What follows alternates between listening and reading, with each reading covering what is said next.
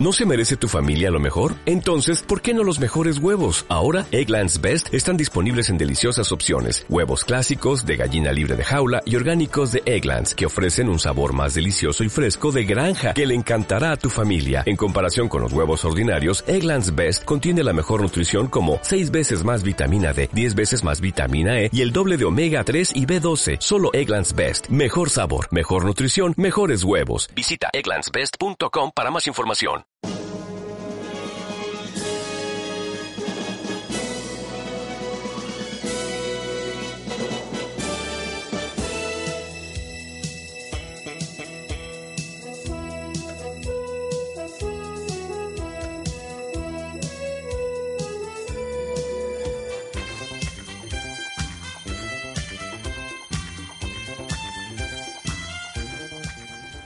Hola chicos, bienvenidos a Yodis para JR en este segundo programa de la séptima, eh, séptima temporada. Como podéis ver, uh, estamos intentando grabar más a menudo que en la anterior temporada, lo que ya es un logro.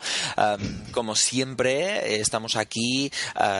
Un servidor, Peresula Jim Ferré, que colaboro en La Vanguardia, y aquí con mi companion, mi media naranja, esa señora que no entiendo cómo, bueno, señora, esa mujer que no entiendo cómo vive en Madrid teniendo que vivir en Barcelona y así quedar para hacer el café más a menudo, que es Marina Such de Fuera de Series, el diario de Mr. McGuffin y autora publicada. ¿Qué tal, Marina?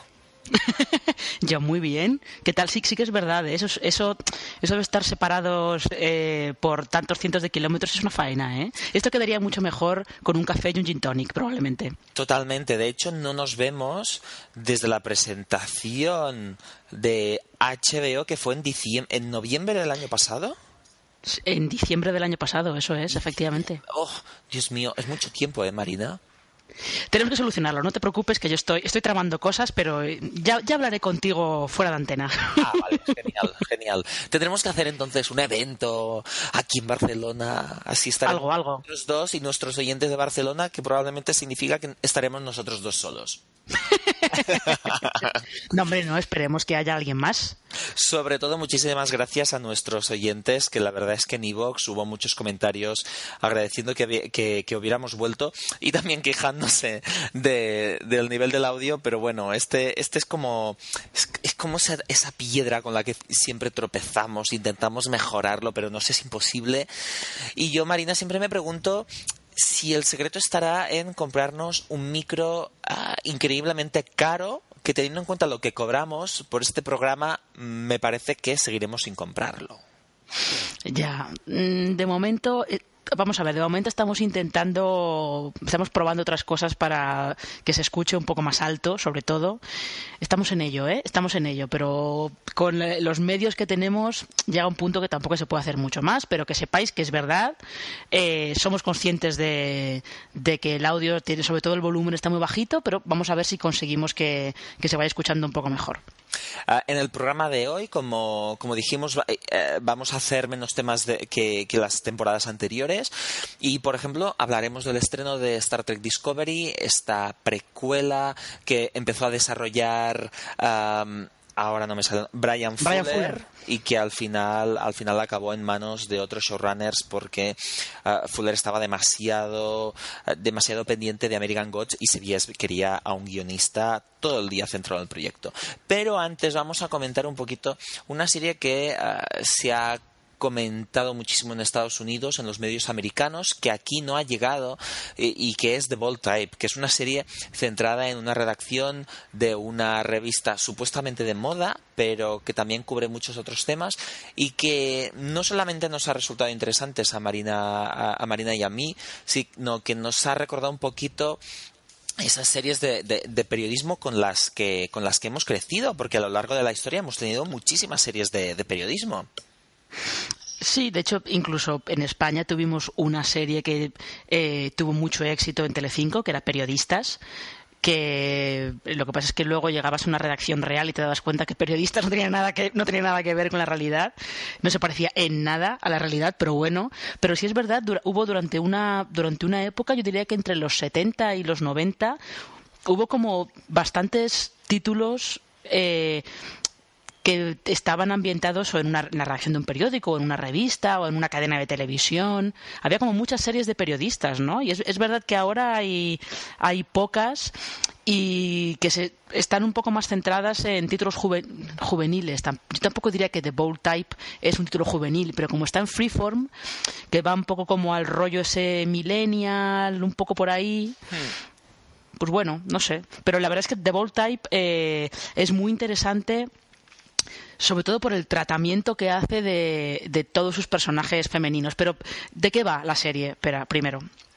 A ver, la serie es un grupo, es un grupo de tres amigas que son eh, Jane, Kat y Sutton, que están interpretadas por Katie Stevens, que la habíamos visto en Faking It, y Aisha Dee, que la vimos en Sweet Vicious, como la mejor amiga de la protagonista, y que básicamente trabajan en la revista Scarlet, que podríamos traducir como yo diría que como un Cosmopolitan, como Marie Claire. Uh, sí no, no, no, es casualidad que entre los productores ejecutivos esté Joanna Coles, por ejemplo, que fue la redactora jefe de, Cosmopolitan y que yo juraría que después estuvo también en, de, de, editora, de redactora jefe de Marie Claire. Puede ser, sí que es verdad que Scarlett es un poco como una Cosmopolitan. Eh, ¿cómo diría yo? Como una, sí, es una cosmopolitan, pero que en teoría eh, intenta darle también mucha importancia a reportajes y a entrevistas sobre otros temas que no sean solamente moda y, cosas así, ¿no? Es un poquito una mezcla entre cosmopolitan y Vanity Fair, podríamos decir. Eh, pues a lo mejor puede ser. Es que, es que fíjate, no sé, no sé por qué de repente me ha venido a la cabeza el ejemplo de Playboy. con las con que en los años 70, por ejemplo, eh, se conseguía unas, unas entrevistas con personajes súper importantes, tenía artículos de Truman Capote y cosas por el estilo. Eh, no sé por qué me ha venido de repente a la mente una mezcla entre Cosmopolitan y Playboy sin la parte eh, porno, evidentemente. La verdad es que puedo entender este paralelismo, lo puedo entender. también también lo que, lo que ha sido interesante de The Bold Type es que mientras que es una serie bastante idealista, porque a ver, eh, el personaje de la jefa, más que, más que ser eh, eh, que está inspirado en Joanna Coles, más que ser una especie del diablo viste de Prada, es al contrario, es, es, es, una jefa que intenta que crezcas, que, que seas fiel a tus principios, pero que entiendas lo que te intenta enseñar porque eres joven y tiene paciencia. Es muy idílico, pero por otro lado ha recibido muchas alabanzas por, por ser fiel a los tiempos que corren. ¿Tú crees que es así, Marina, como hmm. periodista? Sí, porque se ve, se ve desde el primer episodio, se ve, por ejemplo, que el, el tienen todo un departamento para redes sociales para nuevos medios y cosas por el estilo y se ve que le dan mucha importancia a lo que publican en redes sociales y que de hecho ese, ese, ese departamento no es que funcione independientemente de la redacción de la revista, pero lleva un poco su propia agenda y sus propios objetivos, que eso es una cosa que ahora está muy está muy en boga. No hay un departamento con tanta gente, pero es verdad que hay una parte dedicada a redes sociales que es muy importante y que aunque se coordina con la con la redacción eh, principal, como quien dice, lleva sus propias, su propia agenda, sus propios objetivos, sus propios ritmos de publicación y, todo. Yo creo que sí, que se nota, se nota mucho. Sí, yo la verdad es que ah, es muy idílico en el, eh, en el sentido de cómo tratan las redes, porque conocemos, conocemos tú y yo, Marina, responsables de redes sociales de periódicos muy importantes de, de España, y la verdad es que no los tratan con, con, este, con este cariño, porque podríamos decir que el personaje de, de Aisha Di es, es un poquito una mezcla entre uh, community manager y no sé, influencer. O sea, se lleva un rollo influencer casi a nivel de, de imagen social. Hmm. Pero es interesante porque te demuestra que hoy en día no, no, solamente es importante lo que escribas, sino la capacidad de comunicarlo y crear una imagen de marca. A mí me hmm. resulta muy interesante, por ejemplo, cómo uh, ella se pasó todo el día con el móvil tuiteando, instagrameando y tal, intentando colocar hashtags, intentando, por ejemplo, crear clases de spinning por Facebook Live o por Periscope con, lectoras fieles para, para transmitir la idea del estilo de vida de la revista. A mí todo esto me resultó interesante porque porque va más allá del te demuestra que hoy en día se tiene que ir más allá del simple papel o del simple link es, es más, es, es, la imagen, es como, bueno, es como, es como todo. Hoy en día tenemos, tenemos que ser unos artistas 360, que digamos. sí, como diría Paquita Salas. quiero decir, periodistas 360. Periodistas 360. Sí, pero eh, yo creo que The Bold Type, evidentemente, es te presenta como ese donde ellas trabajan es como una cosa muy idealista, un medio muy aspiracional todo, ¿no?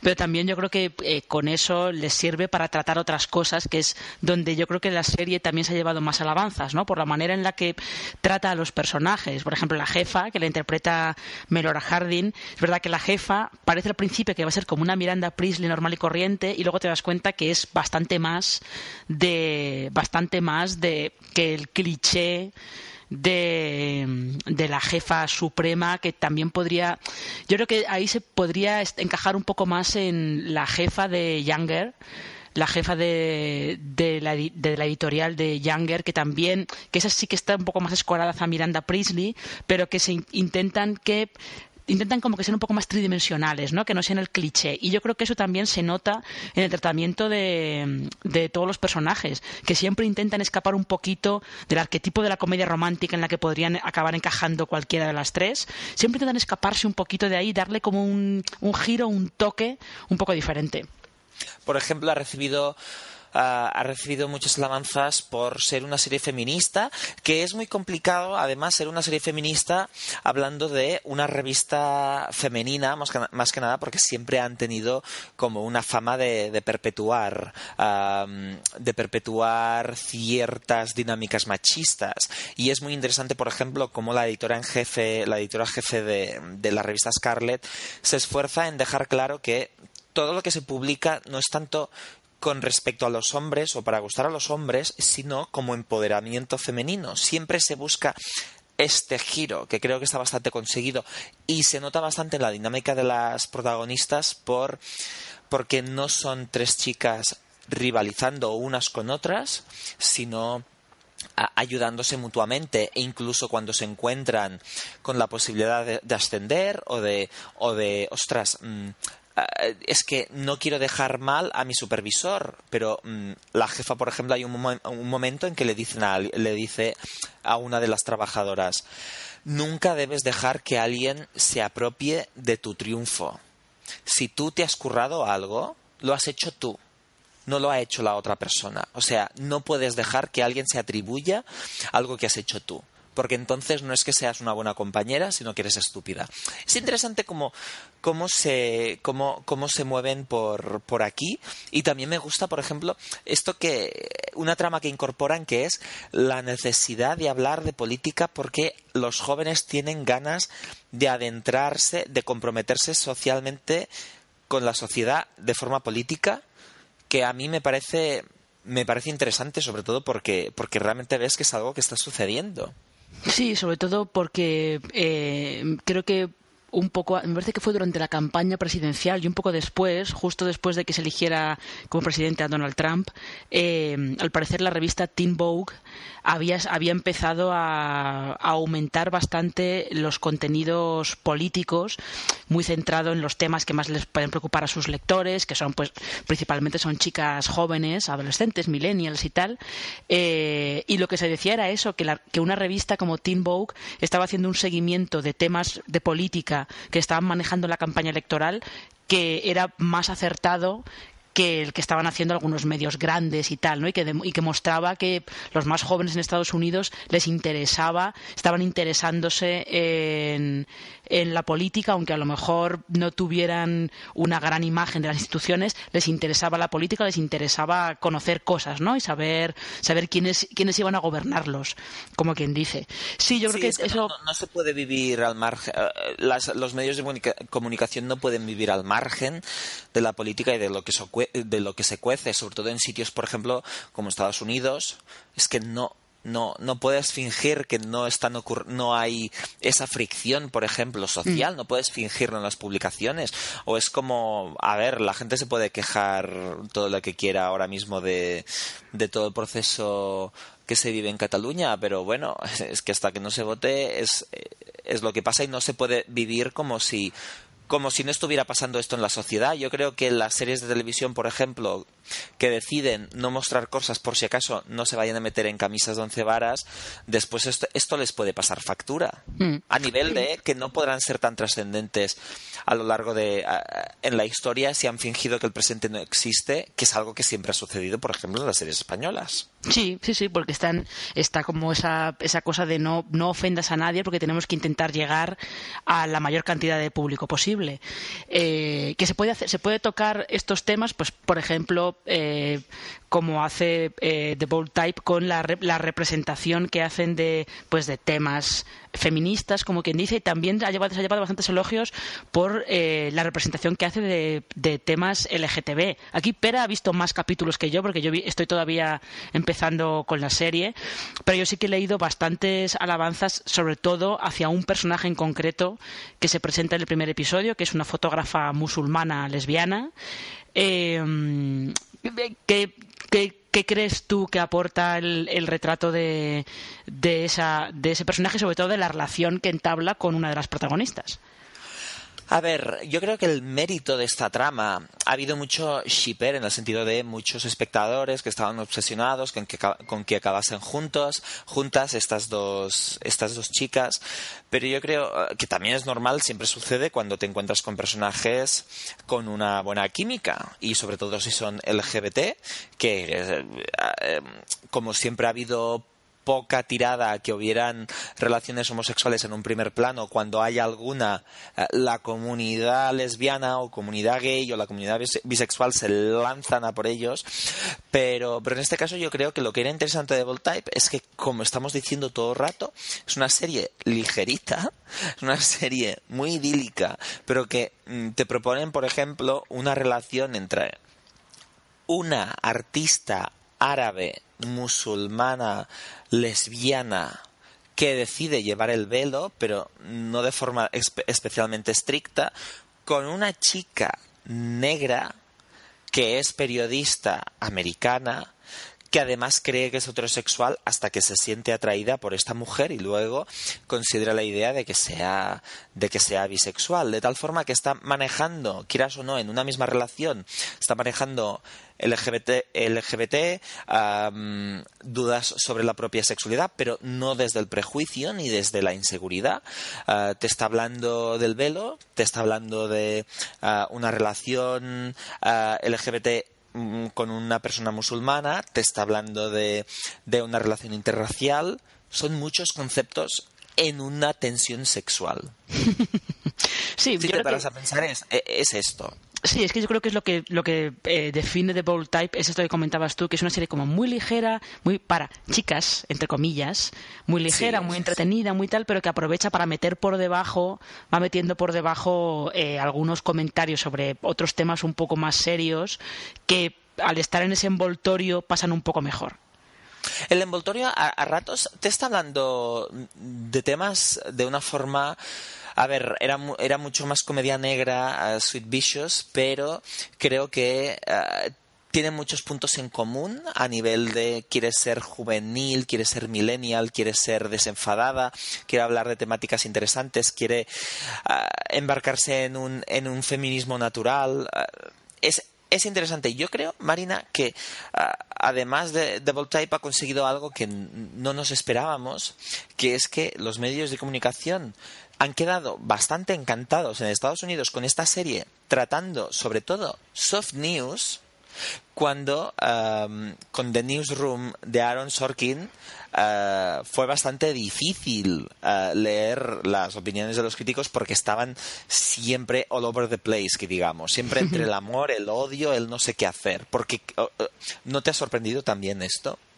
No, no, en este, en este caso no, porque por ejemplo con The Newsroom, eh, The Newsroom tenía como una, una aspiración de dar lecciones que The Bold Type no tiene. Entonces, si por ejemplo The Newsroom quería dar lecciones sobre lo que debería ser el periodismo, si la serie no está a la altura de esas lecciones, es normal que los críticos la destrocen. The Bold Type no pretende dar esas lecciones. The Bold Type va por otro lado. Le interesa más, pues, eh, contar una historia con sus personajes y tal, no pretende decirte así es como debería ser el periodismo, aunque sea en una revista en una revista de este estilo, femenina y cosas por el estilo. Entonces yo creo que, que por eso no me, no me sorprende que The Bold se haya llevado las críticas que no se llevó de Newsroom. En, televisión hemos tenido series como Sports Night, también de Aaron Sorkin, tuvimos periodistas, ahora tenemos esa comedia loca producida por Tina Fey que es Great News, tuvimos Murphy Brown, Mary Taylor Moore Show, Dame un respiro, de repente Susan, uh, Dirt con Courtney Cox, The Hour, State of Play, Borgen. ¿Tú qué serie crees que representa mejor el periodismo? Mm, qué complicado, ¿eh? Qué complicado. Hmm. No, sé qué, no sé qué decirte, la verdad, ¿eh? eh yo, a mí, lo cierto es que me gusta bastante State of Play, aunque también sea un poquito idílica y tal. Eh, pero me gusta bastante por, como por el, el alegato que hace a favor de, de la prensa como ejercicio de control del poder, ¿no? Eso yo creo, eso yo creo que está bastante bien, pero que representen lo que es así el, el, estado del periodismo día a día, de todas esas, no te sé decir, Borgen a lo mejor podría ser. La, las tramas periodísticas de Borgen a lo mejor yo creo que Borgen, yo te iba a decir Borgen, uno, a ver, primero, eh, yo cuando era pequeño vi periodistas y quise ser periodista y luego no volví a querer ser periodista hasta los 18 años. Entre medias pasé por eh, ser guionista, director, político, Uh, bueno, yo quería presentarme a la presidencia de la Generalitat de Cataluña y, llevarnos a la independencia. O sea, imagínate. Eso es lo que soñaba con 15 años. Después quise hacer ADE y luego finalmente volví otra vez al periodismo, pero porque me gustaban las series. Pero bueno, después de, este, de esta anécdota, me, me gustó mucho Borgen por uno el concepto un poquito estrellitis que viven los, los canales de televisión, o sea, cuando un presentador cae en gracia, ah, le dejan hacer un poquito lo que quieren y le dejan ser un poquito más altivo. Y dos, porque por las tensiones que había del, del presentador de informativos, ahí del, del, eh, del, director de informativos, que estaba recibiendo todo el día directrices, que yo creo que si traduciéramos, si tradujéramos esas directrices desde un punto de vista de estamos influenciados por los políticos, estamos influenciados por el IBEX 35, yo creo que representaría bastante bien lo que se está cociendo últimamente en los medios de comunicación, que cambian titulares en un par de horas, de repente el titular va mucho más en contra de un partido, hay editoriales que parece que tengan mano directamente en los partidos políticos, saltan puestos de trabajo, saltan altos cargos por haber publicado lo que no quería cierta gente. Ostras, creo que esto lo transmitía bastante bien. Hmm, sí, yo creo que sí. Estaba... Y, no, vamos a, decir nombres para no perder trabajos. Pero yo creo que está, eh, está bastante bien reflejado eh, todo eso en, en Borgen. Sobre todo, más que nada, porque luego las series de periodistas o son muy idílicas, muy aspiracionales, o intentan ser, intentan ser como muy canallas, como por ejemplo pretendía ser Dirt, que luego no llegaba a ninguna parte o, buscan más el lado cómico que era más lo que hacía pues Dame un respiro o La cruda realidad creo que se llamaba aquella serie Betty Leoni que era también de un estaba ambientada en un tabloide de estos de famosos en Los Ángeles y tal es un poco más complicado que, que busquen reflejar una realidad así más real, valga la redundancia. Sí, eh, la ventaja de Voltype es que como se toma sus distancias, es consciente que quiere ser un producto femenino, cómico, ligero, se marca tantas distancias que no te tomas en ningún momento que te están aleccionando y a la vez está reflejando ciertos cambios, tomándose sus licencias, que por algo es ficción, pero, pero es interesante. Y también es interesante, por ejemplo, el pánico de, de perder el trabajo, que yo creo mm. que ahora lo que nos falta, Marina, es una sitcom, por ejemplo, una idea, formato low cost. varios amigos periodistas freelance que se pasan todo el día encerrados en casa y sus conversaciones por Skype. Oye, podría ser una cosa formato tipo web therapy, el formato original de web therapy en la web. Sí. Se podría hacer, ¿eh? Y todos además quejándose de, ay, es que los clientes no me pagan. Me parece buena idea. En Cataluña hubo una serie antes de Web Therapy que era de Psicólogos Express, se llamaba Psico, Express, que eran, era un programa que se hacía sobre todo a través de webcam, había casos de todo y era una comedia. Pues esto sería genial y además qué vestuario. Serían, serían pijamas de H&M, el vestuario. sí. Baratito. O, camisetas de promoción de cosas. Sí, sí, sí. sí. Oh, totalmente, totalmente. Las camisetas que nos regalan los canales y que llevamos para andar por casa. Exactamente, exactamente. La de, la de Sharknado. Eh, sí, sí, sí, sí. yo esa no la tengo. Pero tengo una de las tortugas ninja. Vale, vale igual. Nos aceptamos barco. Aceptamos barco.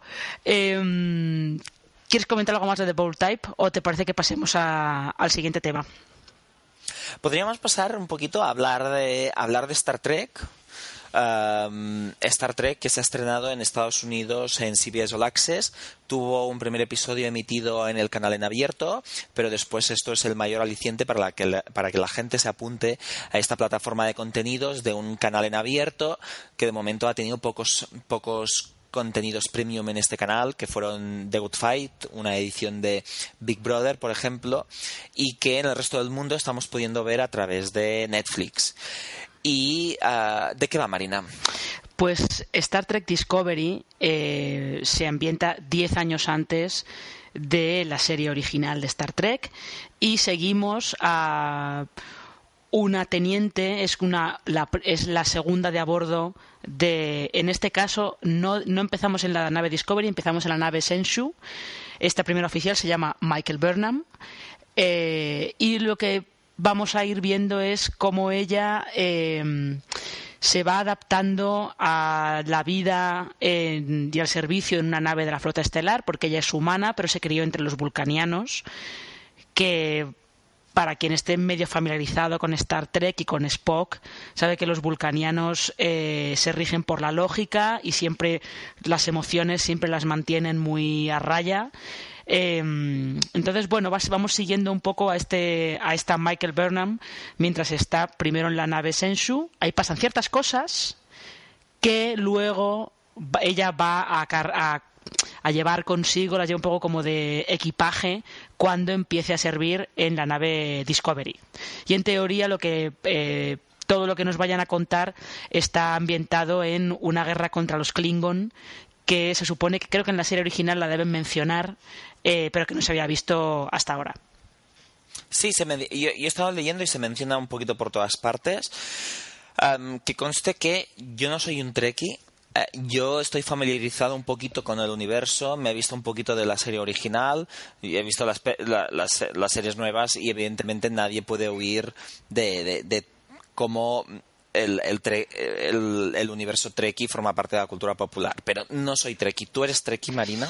No, en realidad no. Yo, vamos a ver. Eh, yo siempre fui más de Star Wars, siempre fui más de las galaxias que de Star Trek. Ahora, yo sí, sí que te voy a confesar que yo las películas de Star Trek, las de la tripulación original, creo que la sexta ya no la vi, pero las, esas sí que las he visto. Yo soy más fan de las películas de Star Trek que de las series de Star Trek, curiosamente. Y las de las que ha hecho JJ, estas tres últimas, tres últimas películas, yo he visto las tres. Además, las he visto en plan de me lo paso muy bien con ellas y, y me gustan mucho. Y luego sí que he visto cosas sueltas de la serie original y de las series de televisión he visto alguna cosa suelta, pero no las he seguido, no las he seguido muy de cerca. Es que yo creo que es importante dejar claro nuestra relación con, Star Trek para entender lo que vamos a opinar, porque ah, no estamos a la altura de poder decir si sigue el canon, no sigue el canon. Hay muchas discusiones en Internet de si el, maquillaje de los Klingon traiciona el anterior, pero bueno, teniendo en cuenta que cada serie cambiaba el maquillaje de los Klingon. Ah, quiero decir, es nosotros estamos en este punto. Yo quiero decir que de Star Trek es puede ser que nunca me haya enganchado a una de sus series, sí que he visto películas, pero, pero es, un universo que siempre he respetado. No sé, siempre me ha parecido muy entrañable. Siempre, y, además después de leer sobre la serie, que Jim Roddenberry tenía esa obsesión con transmitir un mundo en positivo, como ser, estar esperanzado, no esperar siempre lo peor de todo el mundo, intentar investigar un poquito antes de asumir que alguien era villano o no era villano, incluso si eran villanos tenían sus motivaciones, se habían envuelto unos amargados por quedarse, no sé, eh, aislados en un planeta durante 200 años, o no sé, siempre había razonamientos. Y, y eso es algo que siempre he admirado, independientemente de los pijamas. ya, sí, no, la verdad es que lo cierto es que eh, hay un montón de convenciones de las series espaciales, de las space operas actuales, que los, los estableció Star Trek directamente. Todas las, por ejemplo, las historias de eh, mundos espejo, o los, los doppelgangers malvados, por ejemplo, o historias de, em, de viajes en el tiempo a través de, de, la nave espacial. Hay un montón de cosas que hizo la Star Trek original que después han copiado muchas series y muchas películas de ciencia ficción ambientadas en el espacio posterior.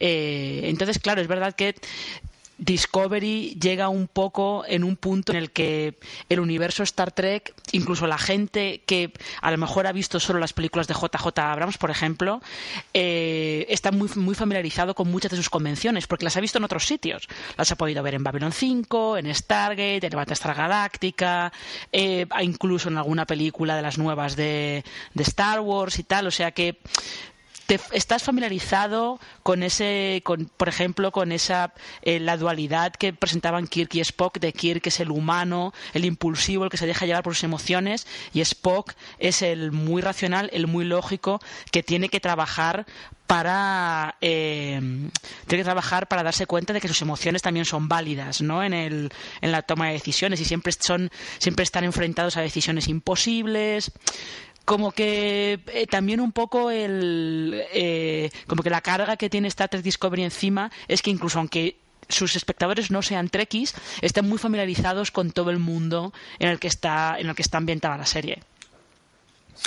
Ah, y además yo creo que esta, esta idea de que nos hemos familiarizado, eh, que las series beben de Star Trek y por esto luego nosotros estamos familiarizados un poquito con este universo, además de que hay cosas como los Klingon que no hace falta que, que conozcas para saber que son importantes, más que nada porque es la, es la lengua inventada en plan hoy en día que conoce más gente del mundo. O sea, tiene este récord Guinness. Es, estúpido, para ser sincero. Sí, pero bueno. Pero, bueno, que, que, da para gags en The Big Bang Theory. pues esto permite que cuando ves Star Trek Discovery, te quedes un poquito con la idea de, ostras, esto es como si hubiéramos mezclado la estética ah, por la que optó, el estilo por el que optó JJ Abrams en las nuevas películas, en la nueva franquicia cinematográfica, más que nada por, el tratamiento de la luz, por unos puntos de luz que a veces son un poquito arbitrarios, y, y esto con la filosofía un poquito de Battlestar Galáctica, pero con un poquito más de sin ser tan deprimente porque es Roddenberry. Sí, es que, es que también hay que tener en cuenta que el remake de Battlestar Galáctica eh, lo puso en pie un antiguo guionista de series de las series nuevas de Star Trek como Ron Moore y que ya en esas series, esas series nuevas de Star Trek estaba Espacio Profundo 9, que es una serie en la que creo que sobre todo en las últimas temporadas ya intentaron darle como eh, darle como más grises morales, darle toques un poquito más oscuros, se pasan, creo que se pasan gran parte de la serie metidos intentando mediar en una guerra en la que siempre tienen que afrontar como decisiones muy complicadas y Benjamin Sisko, que era el, capitán de Espacio Profundo 9, era un tío también bastante complejo, que tenía como muchos, muchos matices y tal. Es un poco como que eh, Star Trek Discovery pretende eh, honrar los principios de la Star Trek de siempre, ese optimismo, esa inclusión de, razas diferentes y vamos a trabajar todos juntos por un bien común y por algo bueno y tal, y pero intentan también darle como el punto un poco más moderno que venía pues eso de Espacio Profundo 9, de Battlestar Galáctica, un poco el rollo de, eh, yo creo que yo lo he dicho en la crítica de fuera de series, es esto que le decían a Jack Ryan en Peligro Inminente, de que el mundo no es blanco y negro, sino que se compone de infinidad de matices del gris. Como que van a intentar moverse por ahí, ¿no? Intentando no traicionar los principios de, de la Star Trek original, evidentemente. Y, además que tiene, ah, primero de todo quiero decir que ah, Jesús María Ramos en, en, Twitter, por ejemplo, que él es, él sé que es bastante más trekky, me ha comentado por, por Twitter que ya hubo una trama muy serializada en Star Trek ah, Espacio Profundo 9, que era en la séptima temporada, que, que, está bien saberlo, que no es la primera trama serializada de, del universo televisivo de Star Trek. Y, habiendo dicho esto, me he olvidado de lo que quería decir. Eh, bueno, pero por ejemplo, yo creo que podríamos, podríamos eh, comentar, se ha estado hablando mucho de que es eh, la primera serie de Star Trek que está protagonizada, no está protagonizada por un capitán, por el capitán de la nave, sino por su segundo de a bordo, y que es la primera en la que la gran protagonista es una mujer negra porque en la Star Trek original estaba Uhura, pero Uhura no era la gran protagonista, era uno de los, de los principales personajes, pero los protagonistas de la Star Trek original siempre fueron Kirk y Spock, ¿no? Y de largo, de largo. Efectivamente. Entonces, como que eh, se le ha dado mucha relevancia a eso, a que la protagonista sea una mujer negra, que además en los dos primeros episodios eh, está sirviendo bajo otra mujer, en este caso de origen asiático, ¿no? que es la interpreta Michelle Yeoh. Entonces, lo que yo te quería preguntar es, ¿cómo has visto tú a Sonico, a Martin Green, como Michael Burnham? A mí lo que me distrae es que el personaje se llame Michael. Bueno, es una cosa muy de Brian Fuller. Eso es muy de Brian Fuller. Ponerle al personaje un, nombre de, un nombre de hombre sea como sea, me... la, la, verdad es que es algo que ni te paras a pensar, o sea, como el universo de Star Trek, por definición, no debería ser ni machista, ni racista, o sea, sí que puede haber racismo, pero en el concepto de la federación no están estos conceptos ah, porque básicamente lo comprenden todo. la verdad es que como espectador casi que no piensas en ello. Yo solo podía pensar que Sonico Martin Green, a la que vimos en The Walking Dead, está muy bien. Me encanta, creo que tiene una de las miradas más bonitas de, de Hollywood y creo que esa mirada transmite muy bien siempre los dilemas internos y transmite muy bien, uno, los dilemas, dos, y dos, sobre todo, la fortaleza del personaje. Yo, yo creo que lo que, lo que hace también que está muy bien es cómo integra eh, el lado humano y el lado vulcaniano de, de Burnham. Mm. Sí que hay, sobre todo al principio, sí que hay algunas, algunas frases que dice ella que son muy de Spock, como explicando la lógica de algo o explicando cómo el funcionamiento de algo y luego se permite esos momentos más de, emoción humana o de, o de maravillarse ante algo como ese cinturón de asteroides que ve que ve desde la nave. Yo creo, creo que esa integración está, está bastante bien. Luego, evidentemente, tendremos que ver qué pasa a partir del tercer capítulo, porque lo curioso de Discovery es que los dos primeros son como una historia, eh, una historia en sí misma, una historia cerrada, que eso en cualquier otra serie sería como la, la historia pasada, como la backstory, como quien dice, de Michael Burnham, y con ese bagaje con el que ella se va a meter en el tercer episodio en el que en teoría ya tenemos que ver a la nave Discovery, con lo cual vamos a tener otro episodio de presentar nuevos personajes y presentar a la nave. Entonces yo creo que vamos a tardar un poquito en ver eh, lo que puede dar de sí esta primera temporada de la serie. A ver, yo lo que noté, por ejemplo, en, esta doble presentación es que ah, hay muchos momentos, por ejemplo, que yo creo que sin ser especialmente sutiles te quieren recordar que quieren ser fieles, pero a la vez diferenciarse un poquito de, la filosofía de Gene Roddenberry, Roddenberry, en el sentido de nosotros somos la federación, no podemos atacar primero, que porque nosotros en plan partimos de la base que una persona no, no, no es presuntamente mala, sino presunta, que, que, debemos asumir que es buena y que tiene buenas intenciones, me parece interesante porque yo creo que es que te quiere recordar un poquito los principios de la de, de Jim Roddenberry y a la vez tener una protagonista que dice lanza los misiles, todo que, te demuestra que quieren desmarcarse un poquitín. No creo que acabe de ser, de ser especialmente sutil. Hay ciertas decisiones que se toman en la nave Shenzhou que podríamos decir que mientras podemos entender las decisiones, podríamos decir que los personajes no acaban de exteriorizar suficientemente por qué quieren esas decisiones o no lo exponen de la forma correcta. Esto puede molestar, pero Discovery funciona muy bien el hmm. piloto. Sí, yo creo que lo que hace es, eh, hacer la primera toma de contacto, lo que hacen también un poco es eh, sorprenderte con el, ese nivel, el nivel de los valores de producción que tiene el piloto, que es es una cosa impresionante, pero que se ve, eh, ha costado, la serie ha costado 8 millones de dólares por episodio, que había gente por Twitter diciendo, no, porque seguro que luego se han gastado menos y tal. No, la serie ha costado un dineral ha costado un dineral. en todos, en todos sus capítulos ha costado mucho dinero. Y por lo menos en el piloto todo ese dinero se ve en la pantalla.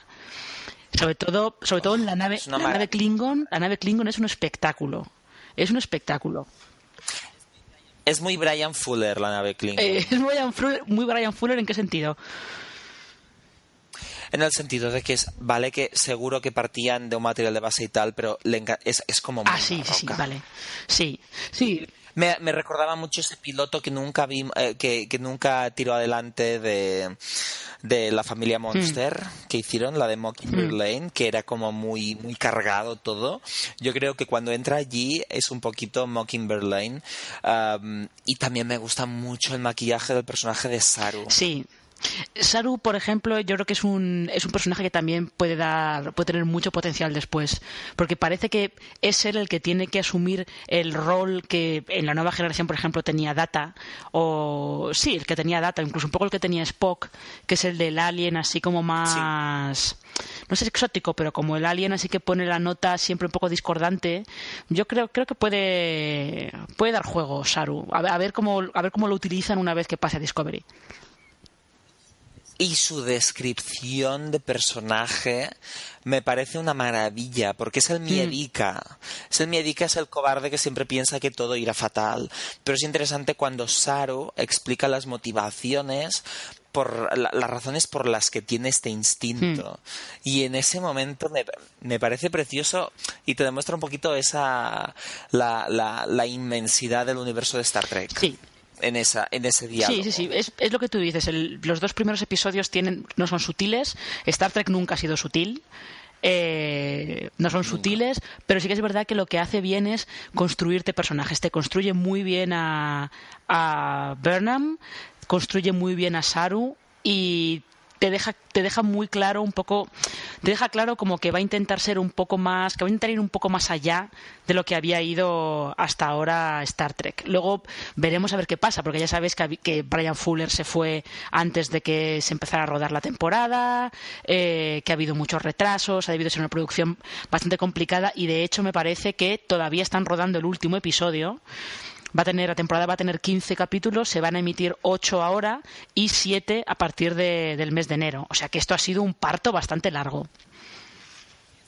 Sí, ha sido un parto largo, pero realmente porque porque CBS quisieron ser bastante rápidos porque, porque no acababan ni de encontrar el casting ni de Brian Fuller no estaba comprometido al 100% y creo que no estaba suficiente dedicado a los guiones y a llevar la serie. Yo creo que sinceramente le echaron por esto, ah, que es la versión oficial. Yo creo que fue por esto, no tanto por, por, por malentendidos creativos, sino porque no podía dedicarle todo su tiempo y es una serie que requiere todo tu hmm. tiempo.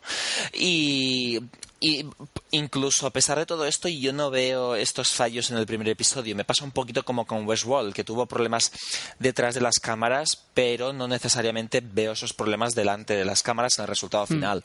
Creo que los problemas que tienen son problemas predecibles en, un, en, un, en una producción de Star Trek.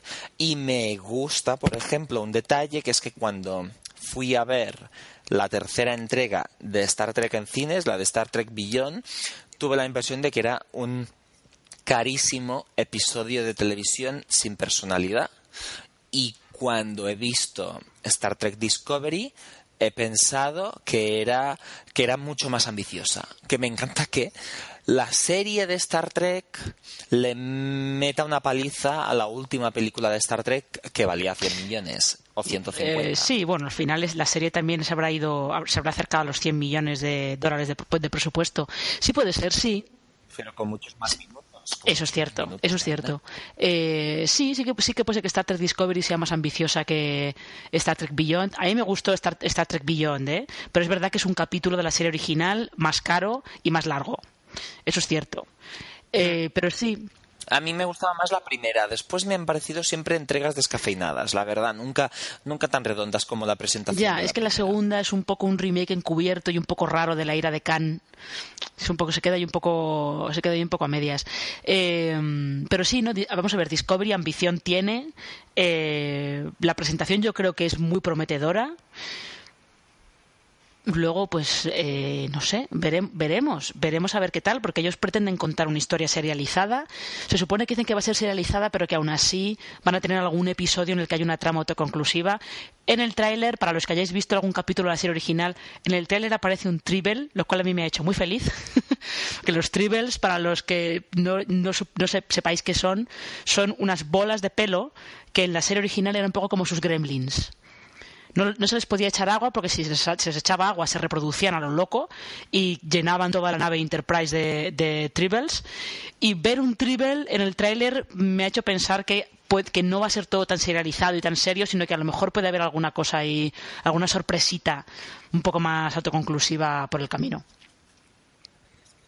A ver, es que lo ideal sería que a través de aventuras individuales fueran creando el arco serializado, que yo creo que estas son las mejores series, las mejores series de todas, porque a veces cuando intentas ser demasiado serializado te pasa que, que no sabes cómo mm. llenarlo. A mí por eso me gustan más las series de superhéroes de, de la CW que como Supergirl uh, o Arrow o The Flash en las mejores temporadas que las series de superhéroes de, de Marvel, que a veces hay de, de, Marvel, de, de, sí, de Marvel en Netflix, que te da la impresión de que no saben cómo llenarlos sí, a veces. Con tanta trascendencia y tanta... Mm, mm, si hubiera un caso por allí, eh, podrías contar lo mismo que has contado y a la vez entretenerme mm. muchísimo más. Y también quiero decir que, aunque sea ambiciosa esta Star Trek Discovery, eh, yo creo que es importante tener la mirada adecuada con cada producto y Star Trek Discovery no intenta ser Juego de Tronos a nivel de quiero tener audiencia y quiero ganar todos los premios, sabe claramente que tiene que ser un entretenimiento de mucha calidad, pero no va a ese concepto de alta televisión que intentan ir otras series. O sea, no sí, sé sí, sí, sí. no, vamos a ver, Star Trek Discovery sabe, sabe perfectamente que incluso aunque tengan unas ambiciones temáticas mayores eh, y aunque quieran tratar a lo mejor algunos temas, hacer algún comentario sobre la situación eh, del mundo actual que se acabará colando con los Klingon prácticamente sin que ellos lo pretendan, se va a acabar colando. Eh, pero es cierto que ellos son muy conscientes que lo que son es un entretenimiento y que tienen que ofrecer el mejor entretenimiento posible. Con lo cual, pues bueno, Qué alegría, Marina. sí, la verdad, yo creo que, por lo menos para mí, teniendo en cuenta que había como malas indicaciones porque la prensa no había visto ni un solo episodio, prácticamente creo que hasta el día que hicieron la premiere en Los Ángeles, todos los, todos los rumores de problemas que había habido y todos los problemas que se habían, que habían saltado a las noticias, como que daba un poquito de, de reparo ver qué iba a pasar con Star Trek Discovery y al final ha sido una ha sido una grata sorpresa. Yo creo que es un capítulo un capítulo doble inicial más que más que decente. Sí, resulta que era porque confiaban en el producto y no mm. querían spoilers. ¿Qué sorpresas te llevas? Y, y, si te parece, Marina, dejamos el Yo creo que sí, podemos dejarlo por hoy, eh, porque además así pensamos de qué podemos hablar en el próximo programa. Exacto, ya veremos. Ah, muchas gracias por escucharnos y bueno, nos encontramos aquí en Yo JR.